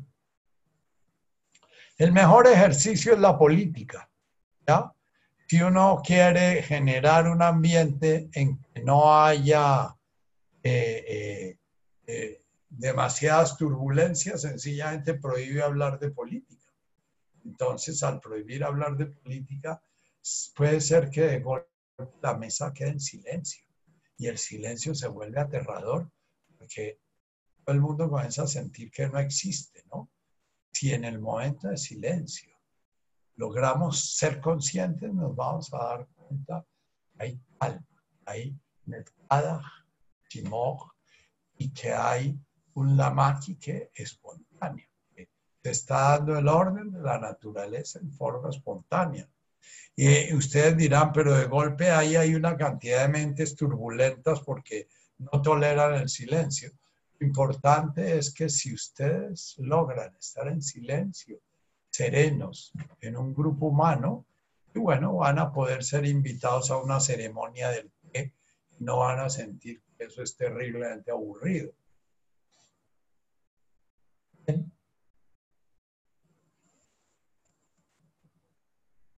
Vamos a dedicar otro ratico ahorita cortico a volver a nuestro armonizar interior.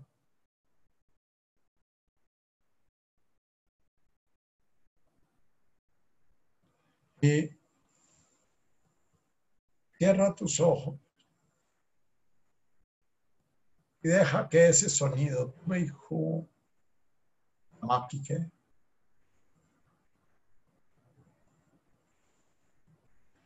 máquique, Dijanon,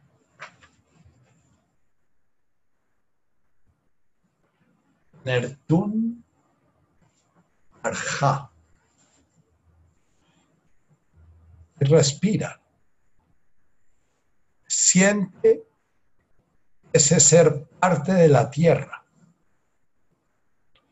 Cada vez que tomas un alimento, es como el árbol cuando toma la luz del sol.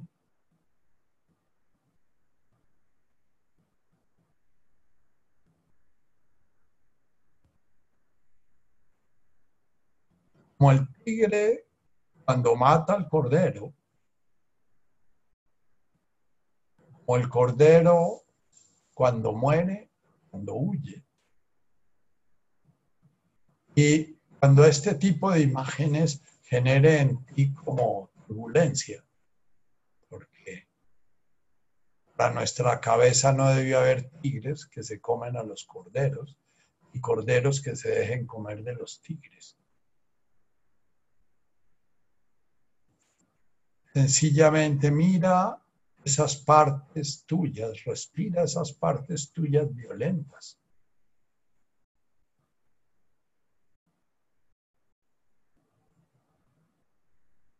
Permite sentir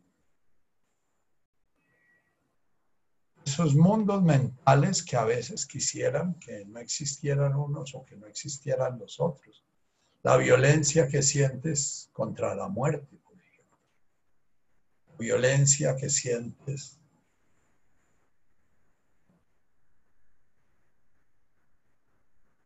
de golpe la violencia que sientes frente a ciertas manifestaciones de los seres humanos. Respírala.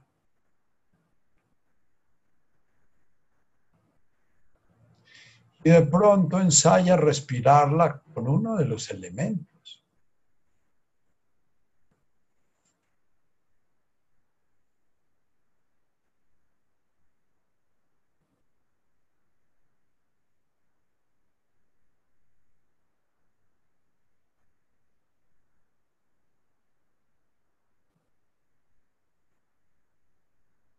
Permítete evocar, por ejemplo, rechazo que sientes frente a un mal olor,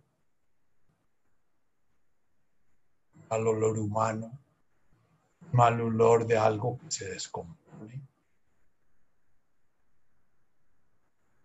mal olor de nuestras heces o nuestro orín.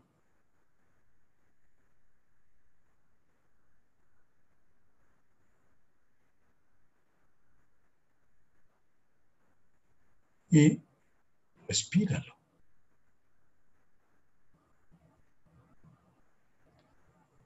Invita a tu mente amablemente a evocar, por ejemplo, a Sor Teresa, allá en Calcuta, sumergida en ese procomio lleno de malos olores y sintiéndose gozosa sintiendo está recibiendo un regalo.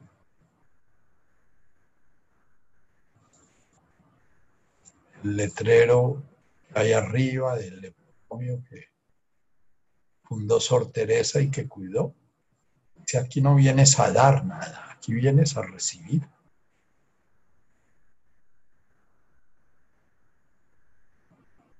Y lo que experimentaba la gente que se permitía experimentar eso, Era que después de vivir un tiempo en, ese, en esa experiencia de ayudar a estos moribundos miserables, ganaban un enorme gozo y una enorme felicidad de vivir.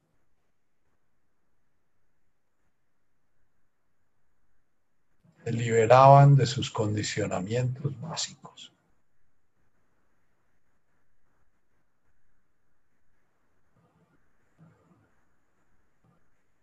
Un día fuiste condicionado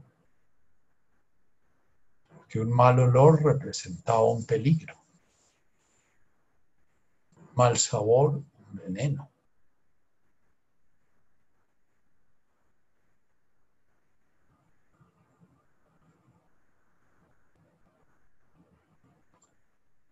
Auile, que puede ser frente a una realidad que te expone a un condicionamiento de sus básicos. No salir huyendo, permanecer,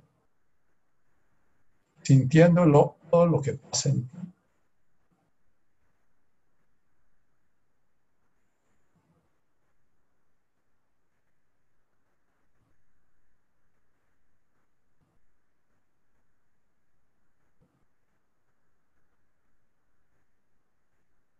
Pierdas contacto con tu cuerpo.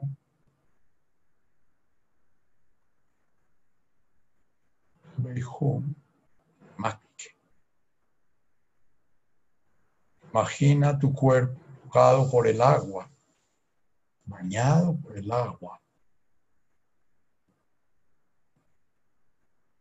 Inspira ese lamáquique como una fuente de agua que entra, refresca como si fueras tierra seca, roca,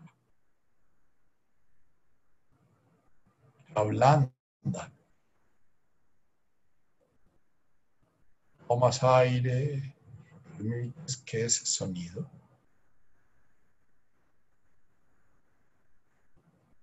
bañe. Sueltas por la boca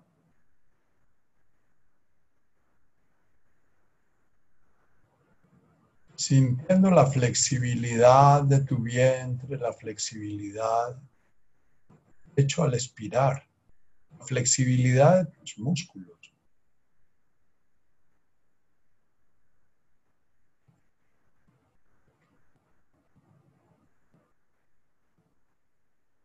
Tomas tu beijón,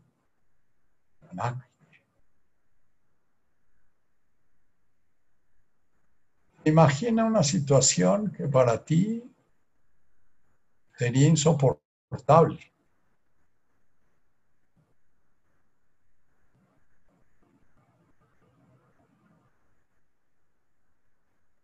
Teniendo que limpiar a un enfermo de sus heces, teniendo que esenciar la infidelidad de tu amada, de tu amado.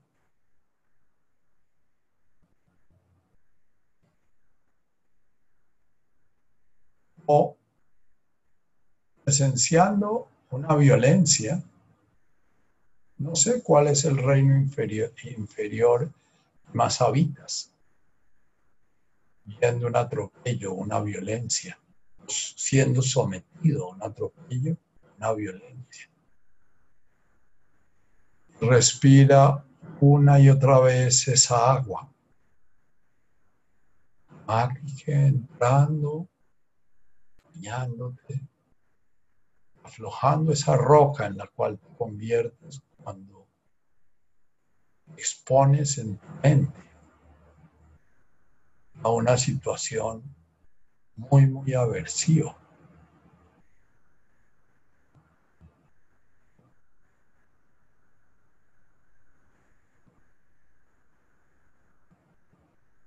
Y respírala el agua,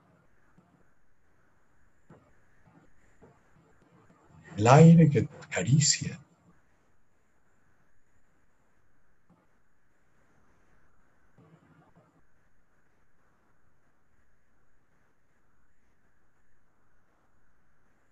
El fuego de tu miedo o de tu rabia, de tu ira.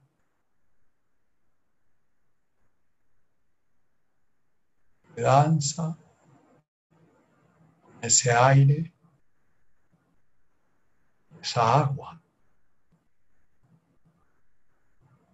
La rigidez de, tu tierra que toma vida, te fecunda.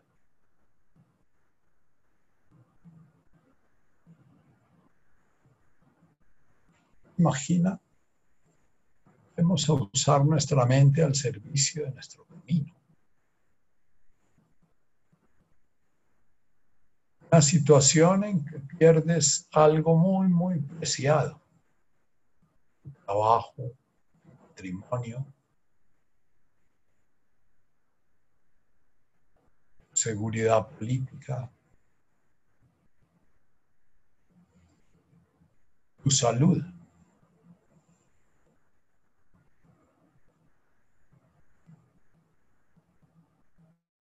Siente en tu cuerpo contracción, rigidez. Nuevamente respira. Dijo, dijo,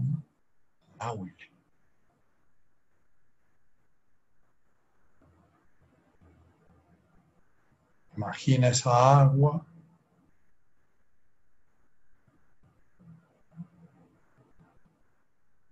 Flojando.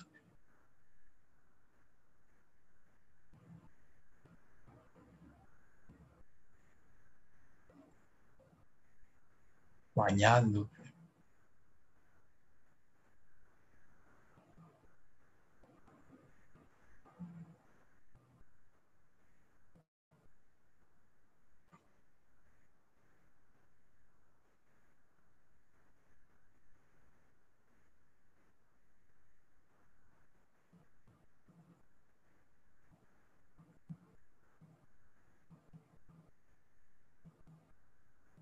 Permítete sentir el fuego de tu miedo, tu ego, tu rabia, danzando con esa agua, danzando con ese viento, para permitir que esa tierra que se ha petrificado cobre vida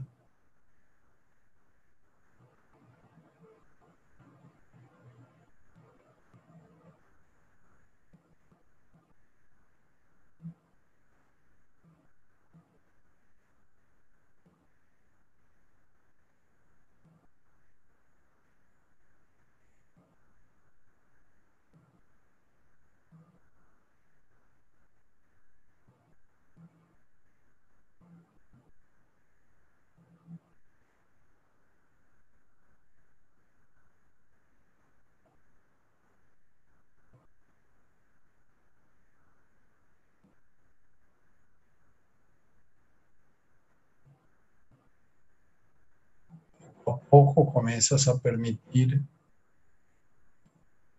respiración integrada de los cuatro elementos.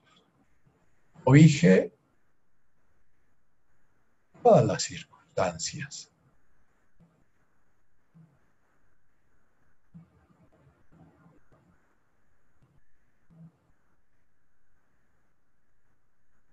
Y vas al centro de tu corazón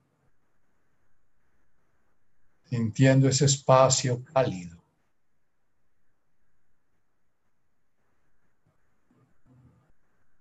Ese espacio que lo contiene todo, lo abarca todo.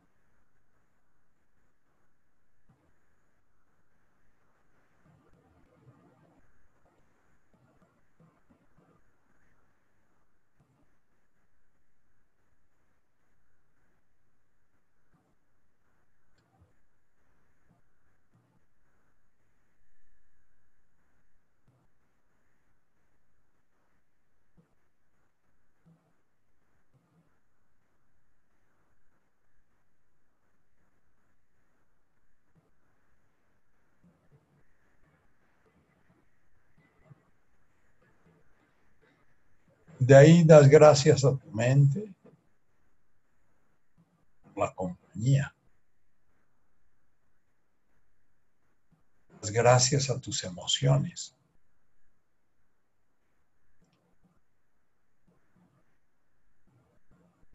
Por la vitalidad, por la fuerza. Das gracias a tu cuerpo que te da ese centro ese contexto, esa puerta de la conciencia infinita, la conciencia diversa, la conciencia múltiple.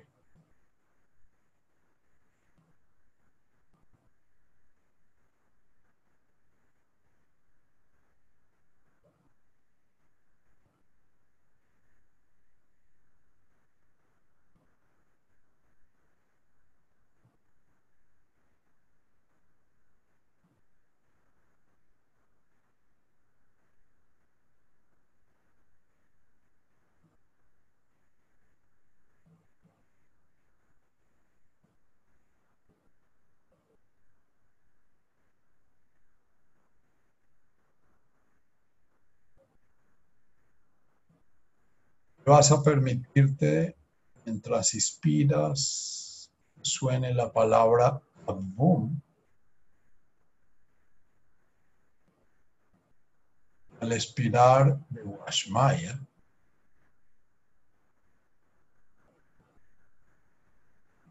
Avum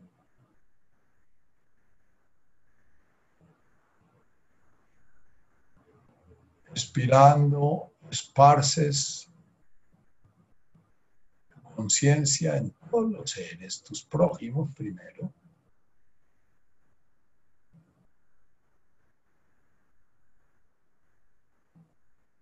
Es integrar ese caminar, ese camino de ir hacia el uno. Beneficie a todos los que hay a tu alrededor todos esos seres que son circunstancias en tu karma, unos más cercanos, unos íntimos, muy, muy mismo, misma, otros más lejanitos.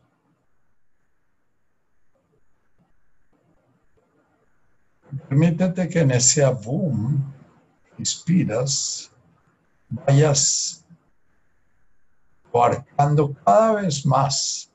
Y el Guasmaya cubre todos esos prójimos un poquito más lejanos.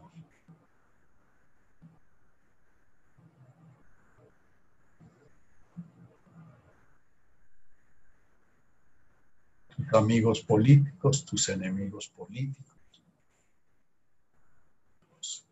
amigos personales, colegas de trabajo, etc.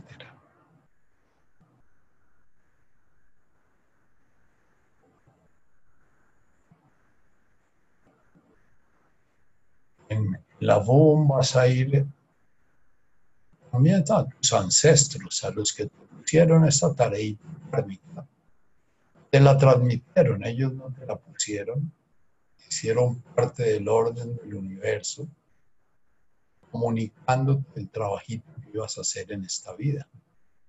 Tus padres, tus abuelos, tus bisabuelos, los tíos importantes. Guashmaya, en el tiempo y en el espacio se multiplican.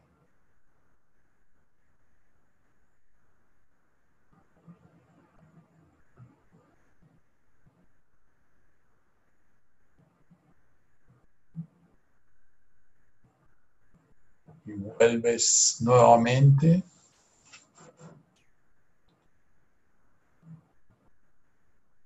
Avum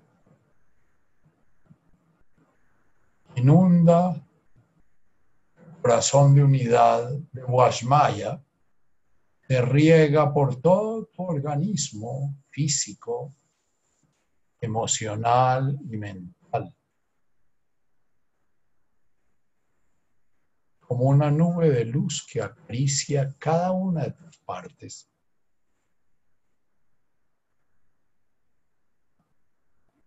Las gustosas y las dolorosas, las que te gustan y las que te disgustan. Las que están cómodas y las que están incómodas.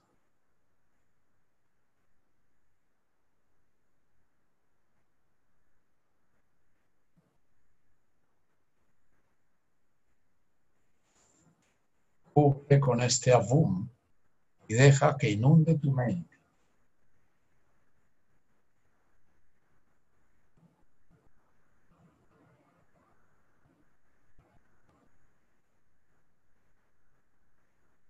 Cada vez te invite más a ser amiga de esa conciencia que abarca tu cuerpo, emoción,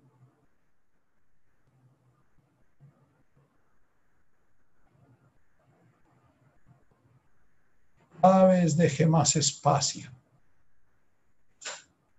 para que haya una integridad entre tu, mente y tu resto de manifestación divina.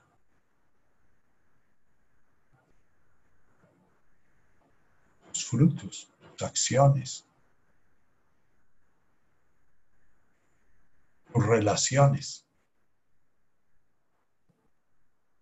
Cada vez descubras que cada uno de tus amigos o tus enemigos se parte de tu conciencia.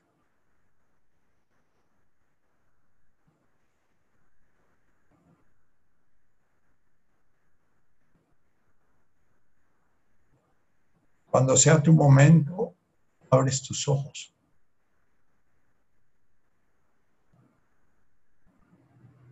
Respira ese abrir tus ojos, mira tu organismo, cuando ese órgano de los sentidos, que es la visión, más abarcante,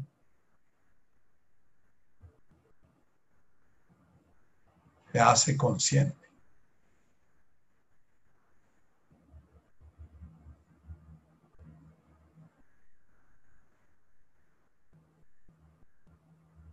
Abre tus oídos a todos los sonidos que oyes.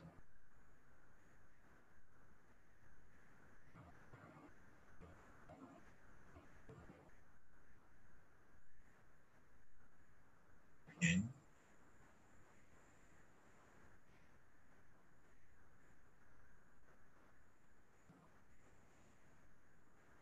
Cuando tica cuando quieras puedes poner ya el sonido para despedirnos. Los que quieren prender imagen pueden prenderla. Martica, la Olguita, Hola, la ¿Qué tal? El Andrés y la, Claudia. Hola, la Vero. Hola, Olga. Gracias, Nachito. tanto tiempo, Martica. Gracias. Clema. Gracias, Nachito. muchas gracias. Hola, Clau. Hola, Olga Lu. Hola a todos. Buenas noches para todos. A Gladys, buenas noches. Gracias, Nachito. Muchas gracias. Gracias. A todos. Gracias. Gracias, Nachito. La José. Gracias, Nachito. Muchas gracias. Bueno, y las preguntas son bienvenidas, aunque nunca las responda, pero bueno. Gracias, Nacho. Gracias. ¿No? Salgo por la tangente porque es que las preguntas no tienen respuestas. A mí me sirvió, a mí me sirvió. Excelente, excelente. Buenísimas. Gracias, Nacho. Gracias, Nachito. Creo que ya en la próxima sí vamos a entrar en el hambre y la sed. Eh, ya podemos despedirnos de este trío de bienaventuranzas que son las bienaventuranzas del principio de realidad para entrar en, en unas bienaventuranzas que ya tienen que ver más con nuestra intimidad en el planeta y con el universo y con. Okay.